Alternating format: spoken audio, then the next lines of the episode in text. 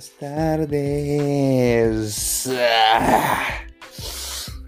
Y bienvenidos a la serie, en mi serie, se llama Gringo Sin Fronteras, en que exploremos el mundo primariamente el reggaetón, sería mi enfoque del show, pero también vamos a explorar las cosas que tienen que ver con la mente, el amor, la emoción, la expresión, el odio, tal vez. Hay que tener los dos. Y en realidad la vida. La vida, las la relaciones que tenemos con amigos, la amistad, la lealtad, la sangre, la falta de sangre. ¿What? Entonces, fam, ven conmigo, lo hagamos. Porque, cómo no. Peace.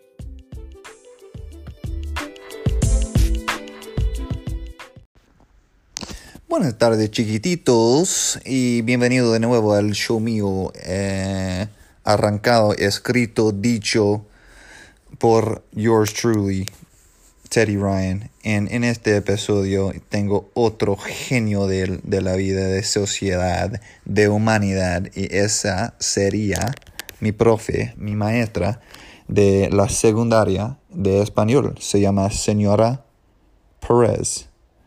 Y la señora Pérez em, eh, fue mi profesora del, cuarto grado hasta el octavo. Y era alguien en la vida quien, quien me, me reconoció y que reconoció el talento que tenía en español, lo cual no tenía en otros subjects, en otros sujetos en la escuela. En otras clases, la ciencia, la matemática, no me caga loco. Entonces, eh, viene el quinto grado, yo empiezo español y me doy cuenta que, esto es mi fuerte. Esto es la primera vez en la vida que me siento, eh, eh, o sea, en mi vida um, escolística, escolástica, que sentía natural. Entonces, Ojalá que lo disfruten. Em, de nuevo, esta es la señora Pérez. Em, y sin further ado, vaya pues. Hello there. Miss Pérez. Hola, ¿cómo estás? Todo bien, ¿cómo te va? Bastante bien, cansada. Me alegro, cansado. Hoy es tu, tu, solo día libre, ¿ah? sí. No, no libre, tuve clase todo el día, así que no fue libre. Ajá, obvio, obvio, obvio. ¿Y, y, qué tal, cómo te ha ido? ¿Todo bien, en Nueva León? Sí, está lloviendo ahora, pero necesitamos la lluvia. Así que. Ajá, seguro, acá también. Um, ¿Tú estás en Austin? Estoy en Austin. Yes, ma'am. Rocking and rolling over here. Um, eh, estoy haciendo la misma. Me, me, gusta, me encanta, me encanta la onda. Um, está, se está poniendo un poco crowded, un poco llenísimo de gente, pero um, están haciendo unas cosillas con construcción para intentar mejorar el plan de, transportarse acá. Quién sabe si va a funcionar, pero están agregando como una carretera y también tratando de mantener eh, los, los, lugares ah, de naturaleza también. So, it's, ah, it's, it's a challenge para, para you know, hacer más corridas de auto, pero no tiene muchas opciones. ¿Sigues en la construcción? Sí, sigo en la construcción haciendo los interiores de, edificios, oficinas mayormente y también como escuelas y restaurantes. Qué bueno. sí, sí. Así que, señora, ya hice una introducción, entonces ya estás introducida porque ya tengo otra grabación que tiene, you know, quién tú eres, ya, ya sabe la gente, tú eres mi maestra mi favorita maestra, obviamente, de la escuela y que um, empecé a aprender mi, mi favorito um, sujeto en la escuela. Um, contigo a través de ti. Um, and so ya está introducido, como ya estás introducido um, y como ya, ya, ya sabes cuánto te aprecio y te quiero, señora, y le agradezco mucho para, para haciendo mi primera entrevista en mi podcast. ¿Es la primera? Esta es la segunda, pero es la primera entrevista. Ah, wow. ojalá gracias, gracias por, eh, gracias por los piropos y gracias por, eh, ah, seguro. por demostrar siempre cuánto ah, me aprecias y que te, que creo que te abrió un nuevo mundo que no, no conocías mucho y me alegro de que, de que mi gotica de agua ha llegado tan lejos. Seguro, seguro. Y lo, lo bacán es que sigues haciendo esto, señora. Imagino que hay muchos otros estudiantes que han aprendido de ti, que, que has influenciado, que están haciendo cosas radicales, you know, en, en impresionantes en all over the country. Um, and so vamos a hablar un poquito de, de tu profesión también, um, maybe we can get back around to that. Um, quería empezar con, um, con tu crianza un poquillo y hablar un poco de, de dónde vienes y, um, y cómo lograste venir a Estados Unidos y, unos detallitos sobre tus travels de allá hasta acá. Um, y algo de, you know, de la, you know, obviamente tiene que ver mucho con the, uh, the Bay of Pigs crisis that happened in Cuba lo cual estaba, estaba calentando alrededor de 1960, me parece, y el embargo empezó en el año 1960. Um, so quería saber cuántos años tenía primeramente en esa, en esa época. Y, Oye, me estás poniendo vieja, yo no nací en el 60. Nací en el 62. perdón, perdón, sí, perdón, perdón. pues para empezar, muchísimas gracias. espero que la audiencia aprenda un poco de, de ti y de mí. Ah, de ti porque un, mi niño gringo que siempre trató de hablar español en quinto y sexto grado y aunque no se sabía todo el vocabulario, buscaba las palabras, que es cuando uno se hace bilingüe.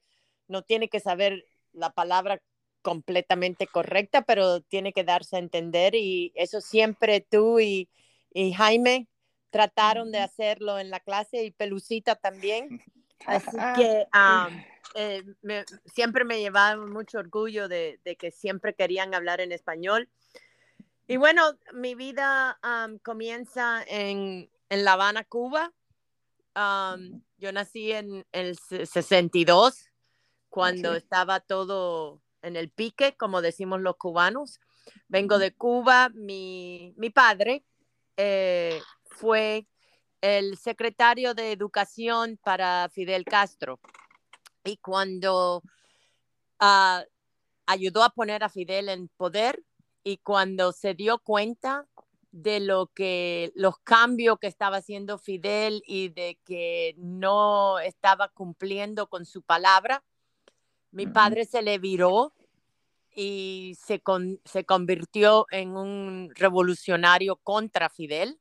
Dejó su puesto de, de, secretario de educación con un buen puesto con un buen salario, chofer, de todo, a, poder tratar de salvar la isla y su patria. Y cuando no pudo, alguien lo, echó adelante y lo capturaron.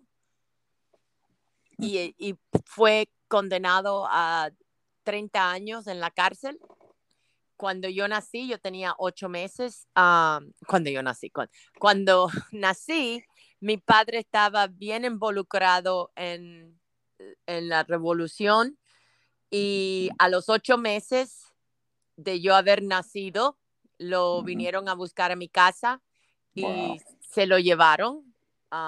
él trató de escapar, trató de, de saltar de un de un balcón de nuestra casa al balcón oh del, del, vecino y le tiraron ah, balas y mm, se cayó, no lo hirieron, pero se cayó y lo, lo capturaron. Y fue cuando fue condenado a 20 años, a 30 años. Wow. Mientras mi madre estaba en Cuba sola con mis dos hermanos. Tengo una hermana que es ocho años mayor que yo y Ujú. un hermano que tiene siete años mayor que yo. Ujú. Ella ah, con mis abuelos paternos teníamos una escuela, pero le intervinieron la escuela, quiere decir que le cerraron la escuela porque era la esposa de un revolucionario. Y mi madre poco a poco y con ayuda de familiares y de amigos y daba clases particulares, ah, privadas, ah, fue llevando la familia adelante. Y después, cuando mi hermano iba a cumplir 13 años, mi padre le dijo a mi madre, tienes que sacarlo de Cuba porque si no, no lo van a dejar salir. Y entonces... Estaba mi- comunicando de, del- de la, de la cárcel, ¿no? Sí, sí, sí, Oh, porque nosotros podíamos ir a visitarlo y había comunicación. Yo, mi- mis primeros memorias de mi padre era en la cárcel, Wow. porque yo lo iba a visitar una vez cada mes o una vez cada dos o tres meses, depende. Depende si lo castigaban y le quitaban la visita o si lo movían y hay veces llegábamos a la, a la cárcel que estaba y decía, no, ese prisionero fue movido a otra cárcel y entonces no es como aquí que todo el mundo tenía un carro, ah, era en los 60 que era muy, muy difícil transportarse y además ya Cuba estaba en- bajo el comunismo. Y entonces am, mi papá, a lo, Cuba puso la edad militar mandatoria, que quiere decir que cualquier muchacho de 15 años tenía que servir en el militar por seis años. So, si mi hermano no salía antes de cumplir 14 años, no lo iban a dejar salir porque querían que la juventud sirviera en el militar. Y Wow. entonces, am, A, a la edad de cu- 14. Sí, sí. Y entonces, a los 13 años, mi papá le dijo a mi mamá, "Ah, tienes que sacar a, a Carlos. Y, mi mamá no sé cómo, pero hizo sus gestiones con familiares, con la iglesia católica, y lo Ujú. mandó solo a España a vivir en un monasterio que estaba aceptando los ah, hombres menos de 15 años cubanos para que los padres lo estaban sacando de. Cuba. Wow. Y entonces, sí, no me puedo imaginar como madre mandar a tu hijo a Claro. un lugar sin, sin nadie y sin Claro. dinero y sin nada, al- a, que Dios le provea. Y Claro. entonces, Wow. am, sí, una vida dura. Y entonces, Pero- am, ¿Cómo, cómo dejaron, cómo lograron, eh, o había comunicación con la iglesia de allá y con Cuba? sí, la iglesia, la iglesia católica ah, todavía tenía un poco de poder en la Ya, isla ya, ya. y la iglesia, y siempre España y Cuba tuvieron buena relación y como era pedido de España, lo dejaron ir y entonces ahí nosotros estuvimos solo mi mamá, mi hermana, mis abuelos y yo en la casa y una casa bien grande porque era una escuela, era una escuela en, en la planta baja, era una escuela privada y, y- y nosotros vivíamos en la planta alta, pero es, teníamos, ah, era una casa de, de 15, 20 habitaciones, una mansión como las de St. Charles, muy Yep. cerca de eso. Um, y entonces, pues mi madre trató de, de- de ver si, si nos íbamos a quedar, pero mi padre le dijo que no, que había que salir de Cuba porque las cosas se estaban poniendo peor. Ujú. Y entonces en 19 mi hermano salió en el 68 para España y de. España fue a vivir con una familia. ah, el mejor amigo de mi papá y su familia lo tomaron y fue a vivir a Wichita Falls, Texas. Ujú. Y entonces am, vivió en el monasterio, creo que fueron tres meses. Y nosotros, en lo que salimos, salimos en 1969. Da la casualidad que salimos el día del cumpleaños de mi padre Ah, y llegamos a Miami, a la Casa de la Libertad, y Wow. estuvimos allí uno, unos tres o cuatro días. Nosotros íbamos, el, el- la idea de mi madre era reunirse con mi hermano y la familia ujú. en Wichita Falls. Cuando se puso en comunicación con el, el amigo, el doctor Efren Suris, que era doctor de emergencia en el hospital, él le dijo, puedes venir a vivir aquí, pero aquí sin el inglés es muy difícil abrirte camino. ¿En Porque Nueva en Orleans es- o...? O- o- no, en Wichita Ah, Falls. ah, Wichita, Qué ironía, gotcha. ¿verdad? Ahora es al revés. Ahora Ya, si, si no hablas español, no puedes vivir en Wichita Falls. Claro.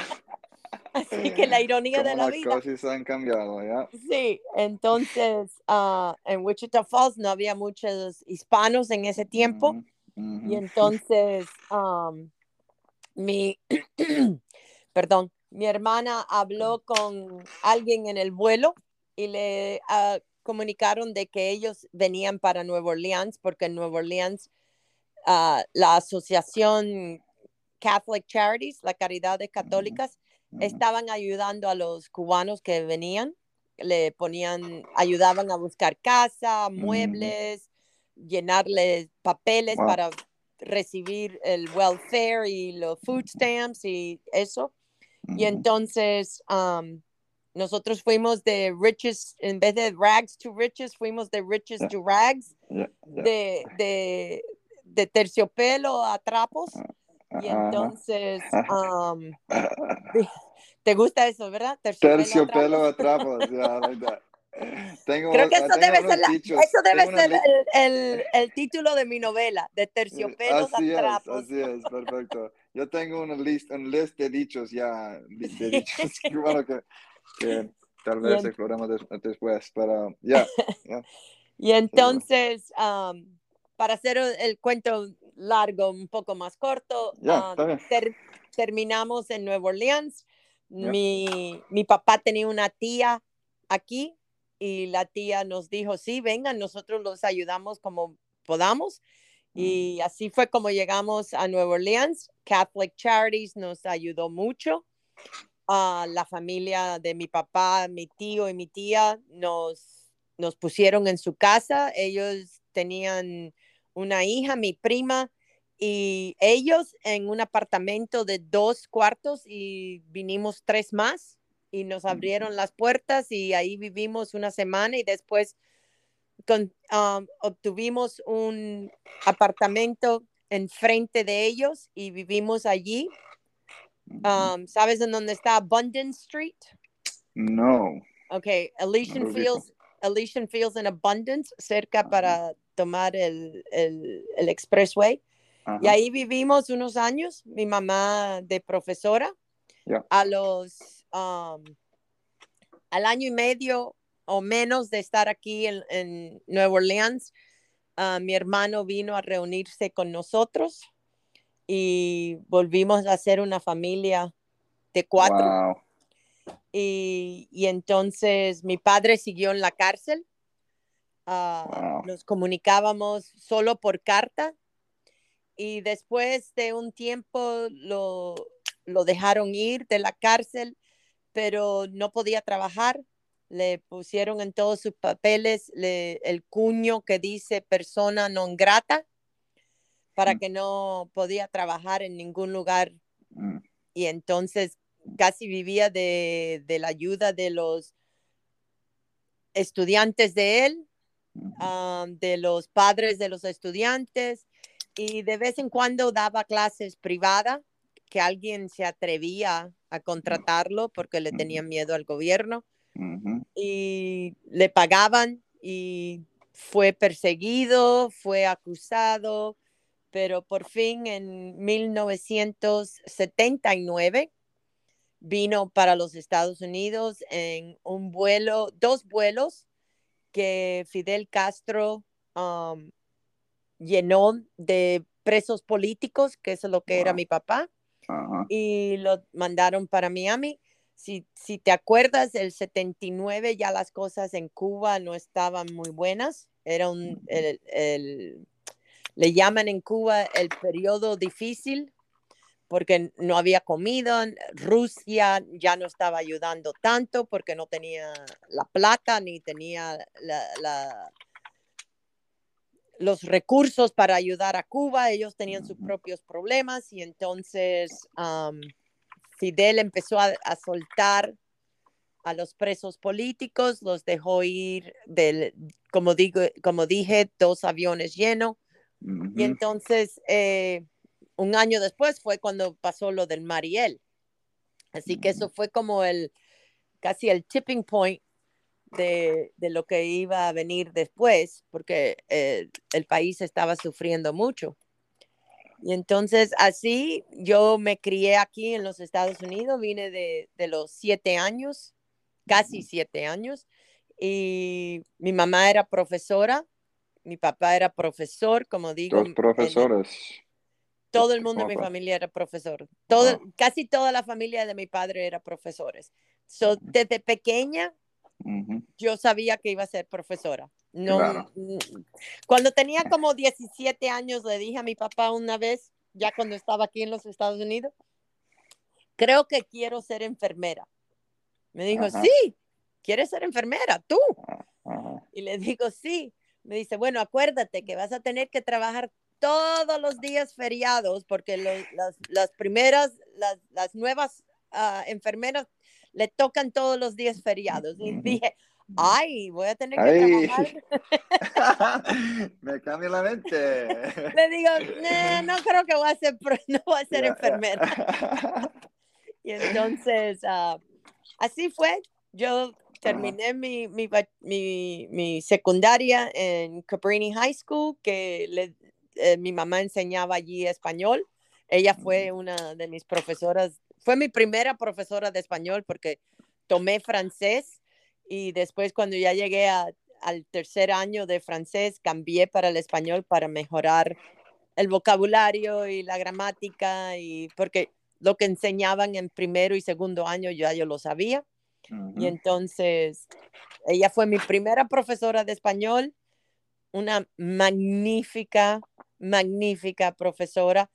Yo quisiera que algún día llene a los alumnos como ella llenó a los suyos. y, y, ahí, y entonces fui a la universidad, terminé, me casé, tuve hijos y siempre trabajando de profesora y después volví a recibir mi master's en lenguas románticas de la Universidad de Nueva Orleans. Y ahí he enseñado solo chicas de secundaria, solo chicos, escuelas de unisexo, de varones, ah, en una escuela católica. ¿Cuál prefieres? Oh, los varones, definitivamente. Seguro. Oh, sí, sí. Yo habría adivinado. los varones son mucho más fáciles de enseñar. ¿En serio? Yo iba a oh, pensar más entretenidos. Sí, no. Um, eh, a mí, a mí me, encanta enseñar a las chicas también, pero si tuviera que escoger, a mí me encanta lo que estoy haciendo ahora, porque ahora estoy en, como sabes, estoy en Trinity, que es un, un middle school, y llevo allí ya 24 años. Wow. I know, wow. OG. OG. 24 años llevo allí. Y, y, me encanta enseñar la lengua, presentarle y, introducir a, los chicos a un nuevo mundo, nuevas culturas, nueva música, um, que somos iguales, pero somos diferentes. Um, además de la gramática y el vocabulario, yo, mi clase se enfoca muchísimo en cultura, historia de los países latinos, porque no creo, no quiero que cuando salgan de mi, de mi clase se piensen que solo somos para trabajos de obreros, que no Ujú, tiene nada que malo de ser un obrero, pero ujú, quiero que sepan que hemos hecho una diferencia en las artes, en la literatura, en negocios, en música, en todo.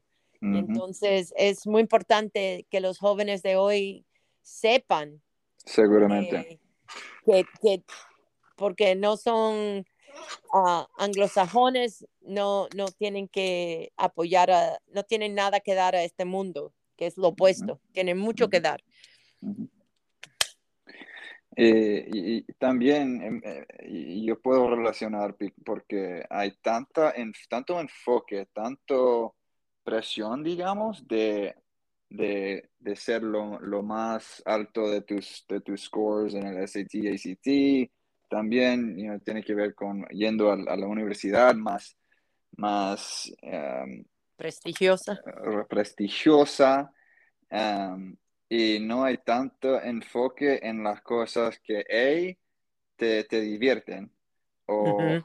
o que te ayuden like, prácticamente en la vida. Después de que las marcas y los grades y los profesores se van, like, ¿qué vas a utilizar? Um, Exacto. and, and, like, eh, estoy viendo que taxes like 90% de los chicos de mi edad no saben hacer like, nada de, tu- de tus, de tus taxes, de, tus de sus impuestos.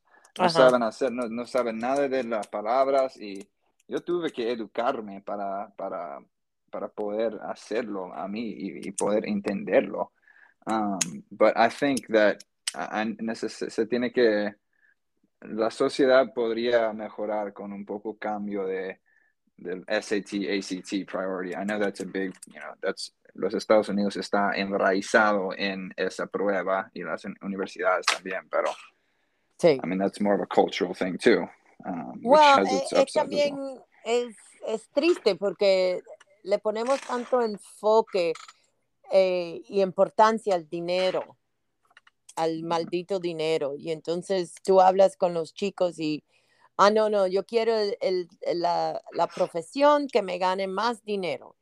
Mm, Así vas a estar sufriendo y deprimido y porque tendrás dinero, pero no vas a ser feliz. Ahora, si tu trabajo te hace feliz y te da de mucho dinero, eso es la perfecta combinación, ¿no? Claro. Pero veo, veo tantas personas que odian su, su profesión y eso, pero lo hicieron por el, por el dinero.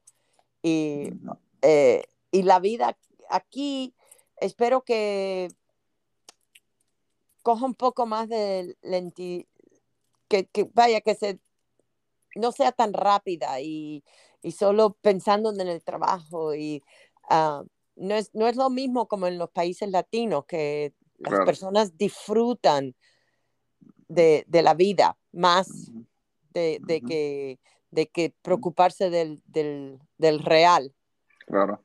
Sí, es, es difícil porque es difícil buscar el balance entre tener lo Ujú. que, las cosas Ujú. buenas que uno quiere y ser Ujú. feliz, pero um, Tiene que ver también con like, las relaciones entre familias también en Sudamérica. Like, e- e- está perfectamente normal para quedar en la casa de tus padres en, en Latinoamérica, Sudamérica, hasta que tienes, hasta que tengas, hasta que estés listo, lo que veo yo con mis amigos de Argentina y de Chile, pero 30, 35 años para vivir en la casa con los padres, allá se acepta, you know, no, no, Oh, no está mal visto para hacerlo. And it's like, no queremos que empujarle fuera de la casa antes de que estés listo. That's a Sí. very American kind of custom as well, I'm starting to realize, but it's very, oh, tienen 18 años, chao. You know, Sí, yo tengo amistades que me dicen, no, mi, mi responsabilidad con, el, con mi hijo es hasta los 18 años y yo me quedo fría. pa- Para mí, mi responsabilidad de mis hijos es toda la vida. ujú, yeah, yeah. Así Los que, hijos también, lo veo también. E- Ellos están you know, contentos para moverse al otro lado del país y para casi para tener una razón para no, no ir a ver la familia. Es lo que siento. sí, sí, It's like, you know, it's- eh, lo más que veo la familia, lo, más que veo que me siento que esa es la, la onda, ese es, es el, el amor que extraño. Y lo menos que veo también, uh, que les veo también, I'm like, wow, I really did miss them. Yeah. Uh, but um, awesome, Miss P. Awesome. Uh, quiero volver a otra preguntita sobre la enseñanza y tus padres. So, eran dos, eran uh, maestros tus padres, ambos de tus padres, y um, estaba curioso si aprendiste algo de sus estrategias o de su manera de enseñar. Me parece que sí. Pero si puedes elaborar algo, o, tal vez que no, algo en eso sobre lo que aprendiste de ellos, si es estilo o algo específico, una técnica específica que has aprendido de ellos que, eh, que utiliza tú, usted en, la clase. Sí, um, claro que, que, ellos fueron mis dos primeros, bueno, especialmente mi madre fue mi primera maestra en toda la vida y después fue mi maestra en la escuela, no solo en la casa, pero en la escuela. Y cuando vino mi padre, ah, ya yo era un adulto y, entonces ah, él, él vivía por enseñar, era su pasión, su vida. Y como buen profesor, tú le pedías la hora y te decía la historia del reloj. Y entonces, eh, eh, yo cuando, cuando tenía clases en la universidad que necesitaba su ayuda, yo le decía, papi, no necesito la, la historia del reloj, solo quiero la hora. Entonces, de vez en cuando se me daba la hora, pero muchas veces tuve que, que oír eh, la historia del reloj. Si le preguntaba cómo se conjuga este verbo, cómo, por qué esto en la literatura, se me montaba y una pregunta de 15 segundos se, se demoraba media hora para dármelo, pero me di cuenta lo inteligente que era ah, mi padre. Era casi un genio. Um, y entonces aprendí mucho de él, de que hay veces hay que explicar para que uno llegue a la respuesta solo, no solo dar la respuesta. ¿Me entiendes? Sí. Hay que, ah, es como que tiene que uno mismo buscar entre sí para sacar la respuesta, no que te lo digan y tú hacerlo como un papagayo, repetirlo como un papagayo. Claro. Y entonces ah, aprendí mucho de él. Sí, aprendí de los dos el amor a, a, mi patria y a la lengua española ah, y a todo latino. Mi padre fue, eh, empezó una organización aquí en Nueva Orleans solo tres años después que vino de, lo, de Cuba, uh, que se llamaba Cervantes Hispanidad Americana. Y siempre tenía unos sueños grandísimos que tú decías, pero hombre, pon los pies en la tierra. Pero no sé cómo se la arreglaba, pero le daban los grants tenía recepciones con tenía recepciones con el gobernador de, del estado sin él hablar un, una papa de, de inglés siempre con, con otros que le, le, traducían. Claro. Y, y, me enseñó que hay que soñar y que el sueño hay veces se logra hay veces no pero no se puede parar de soñar y eso es lo que yo trato de enseñarles a mis alumnos, que no es solo la nota, a mí no me importa. Tú eres un perfecto ejemplo y siempre se lo digo a mis, a, a mis compañeros y a mis alumnos. Yo tenía un alumno que era el mejor alumno de español, pero no en las notas. No, no tanto en nosotros, lo demás. Pero eh, mira lo lejos que has llegado. Los otros que a lo mejor tenían las notas mejores que tú, seguro que ni se acuerdan de, de cómo decir, you know, uh, papagayo. Así que. Eh, para, para imaginar, para, para ponerme en, e, en, esa época de nuevo, I mean, estoy en el cuarto grado, no, no he hecho nada de español, estoy pensando, wow, estoy doomed en mi vida de, de escuela porque no he encontrado ningún subject que, que me toque, que, que me sale bien. Uh, pero obviamente encontré español y encontré las otras características que tengo que no necesariamente traducen al, al papel, al papelito, a la escuela que, que me ha ayudado y avanzado mucho en la vida también. Ujú. Uh, pero, um, yeah, that was, that was definitiva, definitivamente, you know, para encontrar a usted, you know, fue como el momento perfecto porque en mi, mi, mi mente estaba listo y también nosotros conectamos como, como, como, como conectamos y Sí. era como el, el perfect timing for everything. So, Y cuando te llevamos a España, ¿dónde están Yeah, mis churros? Yeah, yeah. Right. Estaba hablando con actually John, Walker hace, hace 21, hace una hora. Este, Estaba you know, catching up with, with John Walker and he was like, oh, I was like, yeah, estoy acabo de hablar con mi pared, ¿qué quiere que diga? And he was like, oh, what? He's like, let's do another trip. Let's do another trip. Like, let's go, let's do boys an adult trip. Vamos para Cuba, vamos para Cuba.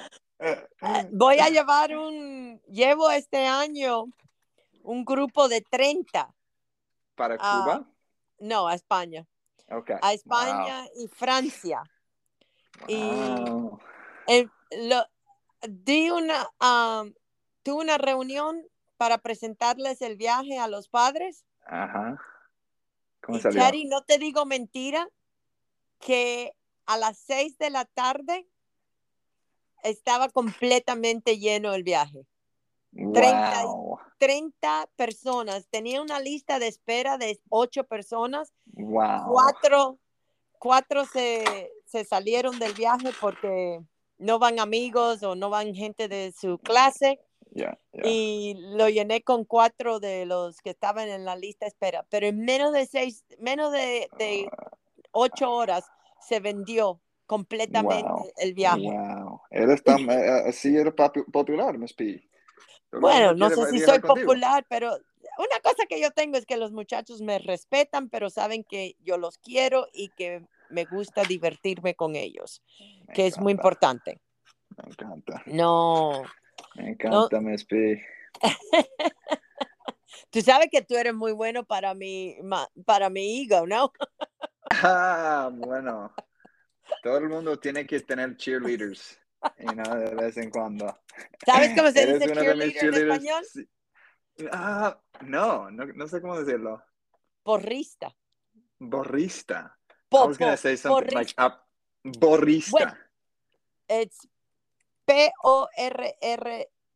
P-O-R-R-I-S-T-A. Porrista. Bo- Pero también se borrista. dicen animadoras, pero Ah, porrista es, ya. es la palabra más, más Y- ya, antigua. Ya, más aceptada, más antigua.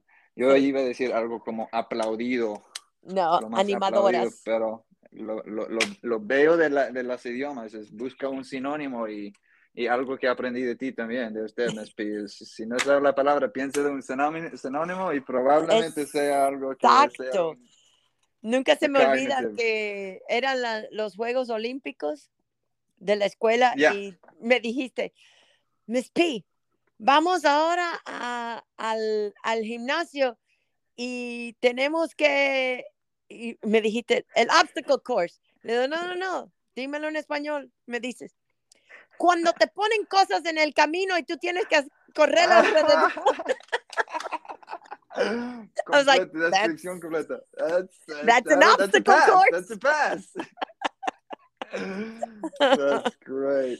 Yeah, Um, muy real bueno. quick, um, eh, para volver a tu, a tu, tu conversación con tu, con tu, con tu papá, me parece tu papá cuando estaba diciendo um, um, que, que you know, no quería ser enfermera porque, um, porque you know, había mucho que hacer, había you know, muchos requisitos, bla, bla, bla. Tenía la misma conversación con mi, madre, con mi madre, yo no lo recu- recuerdo, pero me dice, yo tenía como dos, tres, cuatro años, estaba en Trinity y me dijo, Terry, ¿qué quieres hacer cuando, you know, cuando te gradúas para profesión? Y le dije que quería ser un policía. No sé si te dije este, este cuento, Miss P, maybe. No, no. Ah, y she said, oh, wow, that's great, Teddy. ¿Por qué, ¿Por qué querías ser policía? Dije, porque no se tiene que leer mucho. Ay, porque no se tiene que leer mucho. Claro, claro. you don't gotta read much. And my mom was like, wow. Yeah, uh, I can see your fun one. devotion. No, la mía fue face. porque no, no iba a poder ir a fiestar el, el 31 de diciembre, ni Claro, claro, Mardi claro, Gras, ni nada de eso. Tenía que trabajar los días de fiesta. I was like, oh, no, no, no. Ah, No, pero yo siempre, siempre supe que iba a ser profesora. Mi mamá me tomó una foto, tenía creo que era cuatro años en Cuba. Tenía todas mis muñecas sentadas, en vez de jugar a las, a las casitas, you know, house, en Ajá, vez de jugar house, que en, en las casitas, yo jugaba maestra. Y Wow. enseñando, poniendo cosas en la pizarra y, Con las muñecas. con las muñecas sentadas. Así que, sí, todo el mundo, pues sí. Good Y así looks, fue. Ya Yeah. llevo casi 35 años en, más de 35, llevo 24, sí, casi 37 años en la profesión. En la profesión. ¿Y dices ser maestra o profe, profesora? ¿O cómo lo dices? Yo creo que soy maestra, porque la maestra. diferencia es que profesora enseña más una materia Mm, ya, ya, ya. y la maestra enseña de todo y de la vida. So.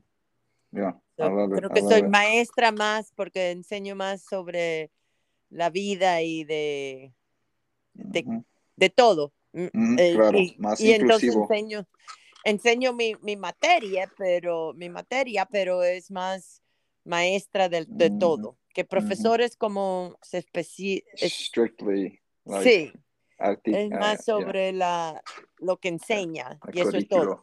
Sí. Ya, ya, ya, ya. Te cacho, te cacho, te cacho. um, una cosilla es que, que quiero repasar. I know we're already 39 minutes, Miss P. You're a busy woman. I really do appreciate every minute and second of being with you here. You fine woman, you. Um, quick uh, couple follow-ups here to close out. Um, algo, unos dichos que, que dijiste en el pique sería el primero. ¿En el pique dijiste? Or am I getting that right? Uh, es, En- es una palabra, me parece, cubano, or did I hear that right? Ah, ah, no En sé cuál. pique, es- era como en una época y era en el pique, o tal vez que no. No, no, no, No, recuerdo. ok. Hecho adelante. Echar adelante es to move forward. Like, Ah, ok. yeah, echar adelante is to get ahead in life. It. Um, en otra preguntita tenía sobre un detalle sobre tu papá. Um, so, I mean, obviamente él viene a Estados Unidos, están overwhelmed con emoción y, y me imagino que you know, Fue tuvieron una bien gran difícil. fiesta. Fue, al principio fue bien difícil. ¿En Un día, un día para que sepas lo, lo, lo atrevida. ¿Sabes lo que es atrevida? Um, es, eh, lo escucho en todas las canciones reggaetoneras. Um, Sí. that- Atrevida es like, um, ay to, Dios, como to like, waver, to quaver, to, to waver, no, no, pero no, cuando tú dices, oye, eres, atrevida, like daring, you Daring. know, Yeah, mira que eres atrevida, like you're daring, you know, like, yeah, love it. um, yeah.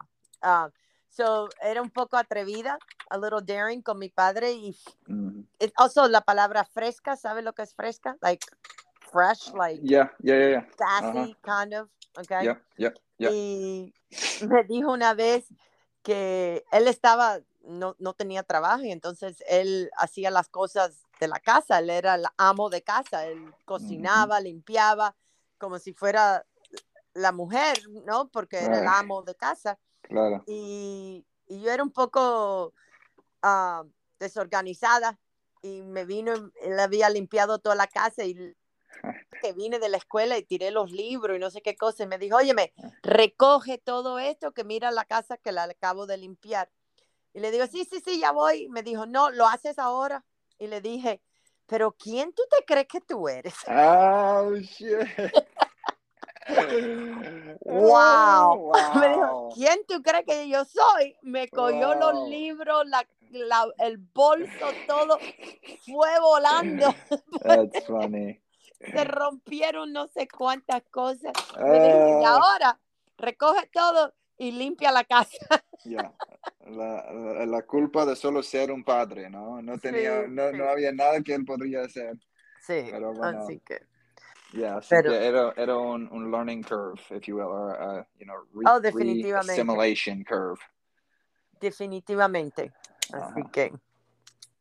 And era, era like, lo que estaba pensando cuando viniste para acá, like, para Estados Unidos. What is it? Was it lo que estabas imaginando? Were you let down at all in any ways? Or Bueno, mi papá no era muy guapo. Cuando, cuando vino de Cuba, después de haber pasado 10 Claro, años 10 en la- años en la freaking cárcel.